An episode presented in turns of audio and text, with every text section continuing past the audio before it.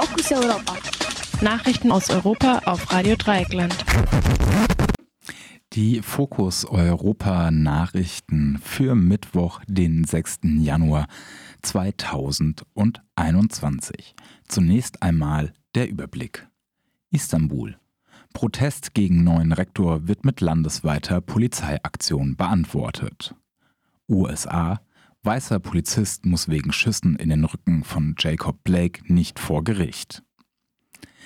Wieder mehr als 1000 Tote mit Corona-Infektion in Deutschland. Weltgesundheitsorganisation fordert Solidarität bei der Verteilung vom Impfstoff. Und Demokraten gewinnen einen Senatsposten bei wichtiger Nachwahl in Georgia. Und nun zu den einzelnen Themen. Istanbul. Protest gegen neuen Rektor wird mit landesweiter Polizeiaktion beantwortet. Gestern hat die Polizei in einer gleichzeitigen Großaktion in 13 verschiedenen Kreisen in der Türkei 24 Häuser durchsucht. Ziel war die Festnahme von 28 Studierenden der Bosporus-Universität in Istanbul. 17 von ihnen konnte die Polizei tatsächlich festnehmen. Grund der Suche war eine Auseinandersetzung um den vom Präsident Recep Tayyip Erdogan neu eingesetzten Rektor der Bosporus-Universität. Erstmals seit dem Militärputsch von 1980 wurde ein Professor von außerhalb der Universität eingesetzt.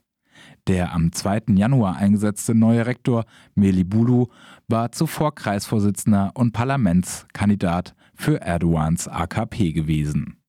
Er wurde aber nicht ins Parlament gewählt als Studierenden auf den zurzeit geschlossenen Campus der Universität wollten, um gegen die Anwesenheit des neuen Rektors zu protestieren, kam es am von der Polizei abgesperrten Tor des Campus zu einem Handgemenge.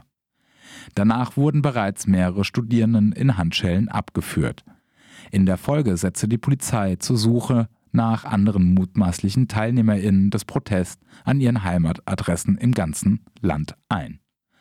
In der vom Militär verfassten Verfassung von 1983 war festgelegt, dass die Universität drei Kandidatinnen für das Rektorat wählt, aus dem der Staatspräsident einen auswählen konnte. Oft war es die Person mit den wenigsten Stimmen.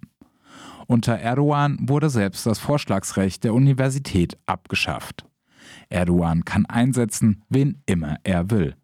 Die Bosporus-Universität ist nach dem Ranking die wissenschaftlich erfolgreichste Universität der Türkei. Sie war im Jahr 2017 auch die erste Universität in der Türkei, die es wagte, öffentlich gegen die politisch motivierte Entlassung zweier Professorinnen zu protestieren.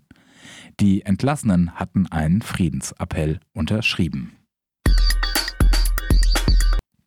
USA Weißer Polizist muss wegen Schüssen in den Rücken von Jacob Blake nicht vor Gericht. Der weiße Polizist Ruston S., der im August 2020 den schwarzen Jacob Blake siebenmal in den Rücken schoss, muss sich nicht vor Gericht verantworten. Die Staatsanwaltschaft erklärte, eine Verurteilung sei wegen des Notwehrrechts des Polizeibeamten extrem unwahrscheinlich. Blake hatte gerade die Tür seines Wagens geöffnet. Auf dem Boden des Wagens lag ein Messer. Der etwas hinter ihm stehende Polizist schoss ihm darauf in rascher Folge in den Rücken. Ein weiterer Polizist stand ebenfalls mit der Pistole auf Blake gerichtet, direkt daneben, zwei andere Polizisten in der Nähe. Drei Söhne von Blake im Alter von drei, fünf und acht Jahren saßen auf dem Rücksitz des Wagens. Blake wurde trotz seiner schweren Verletzungen in, mit Handschellen gefesselt und ist seither von der Hüfte ab querschnittsgelähmt. Wegen des Vorfalls wurden die Polizeibeamten nicht vom Dienst suspendiert, sondern in bezahlten Urlaub geschickt. Gegen Blake hatte ein Haftbefehl vorgelegen und eine Frau soll einen Notruf abgesetzt haben, in dem sie gesagt haben soll, sie sei seine Freundin von Blake. Er weigerte sich aber zu gehen und habe ihr den Autoschlüssel abgenommen. Die Szene auf der Straße, in der die Polizisten auf Blake trafen und der Zusammenhang mit dem Anruf bleibt aber unklar. Der Hergang der Schüsse ist durch Augenzeugen und ein Video belegt. Nach den Schüssen auf Blake war seine Heimatstadt Kenosha in Wisconsin der Schauplatz von Protesten der Black Lives Matter Bewegung. Dabei erschoss ein extra angereister jugendlicher Trump-Fan zwei Demo-Teilnehmer mit einem Sturmgewehr und verletzte eine weitere Person. Der heute 18-Jährige plädierte auf nicht schuldig. Nach eigenen Angaben wollte er durch Ausschreitungen gefährdetes Eigentum schützen.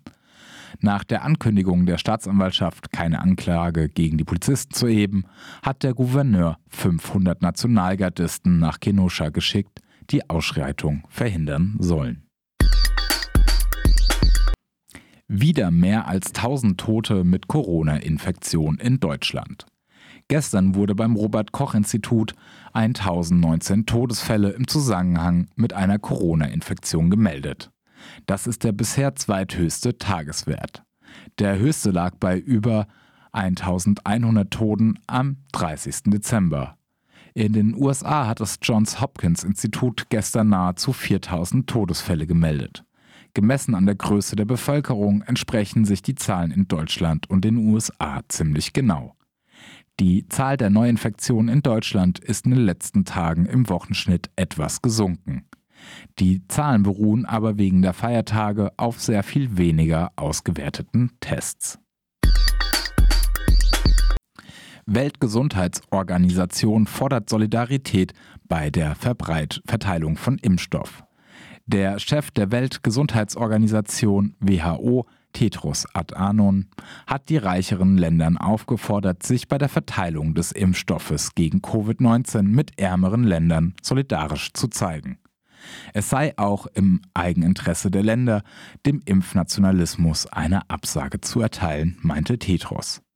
Im moralischen, wirtschaftlichen, sozialen Interesse und im Interesse der globalen Sicherheit müssen wir gemeinsam handeln, um eine gerechte Verteilung zu erreichen, sagte Tedros. Das Virus verbreitet sich mittlerweile auch in Afrika immer mehr aus. Gestern wurde im Senegal wegen, wegen Covid-19 der Ausnahmezustand verhängt. Von heute an gilt unter anderem in der Hauptstadtregion Dakar eine nächtliche Ausgangssperre. Das Tragen von Masken ist überall Pflicht, größere Versammlungen wurden verboten. Bisher war Afrika vermutlich wegen rasch eingeleiteter Quarantänemaßnahmen, einer jüngeren Bevölkerung und geringeren Reiseaktivitäten von einigen Ländern abgesehen glimpflich durch die Pandemie gekommen. Demokraten gewinnen einen Senatsposten bei wichtiger Nachwahl in Georgia. Bei den mit viel Spannung erwarteten Stichwahl zum Senat im Bundesstaat Georgia hat sich der Kandidat der Demokratischen Partei, Raphael Warnock, durch der übereinstimmenden Projektion mehrerer Fernsehsender durchgesetzt. Der Pastor Warnock wäre damit der erste Senator mit afroamerikanischer Herkunft, der je in Georgia gewählt wurde. Seine republikanische Konkurrentin, die glühende Trump-Verehrerin Kelly Löffler, unterlag aber nur knapp. Entscheidend für die US-Politik wird es sein, ob die Demokratische Partei auch den zweiten Senatssitz in Georgia gewinnen kann. Das Rennen zwischen den Republikaner David Perdue und den Demokraten John Ossoff war morgen aber noch offen. Ossoff hatte einen hauchdünnen Vorsprung bei der Auszählung. Wenn beide demokratische Kandidaten in Georgia gewinnen, steht es im Senat 50 zu 50. Dann entscheidet die Stimme der künftigen demokratischen Vizepräsidentin Kamala Harris. Falls der zweite demokratische Kandidat in Georgia nicht gewinnt, behält die Republikanische Partei die Mehrheit im Senat.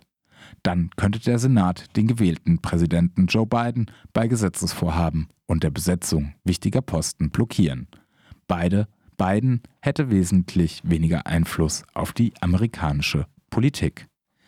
Das waren die Fokus Europa Nachrichten für Mittwoch, den 6. Januar 2021, zusammengestellt von unserem Kollegen Jan.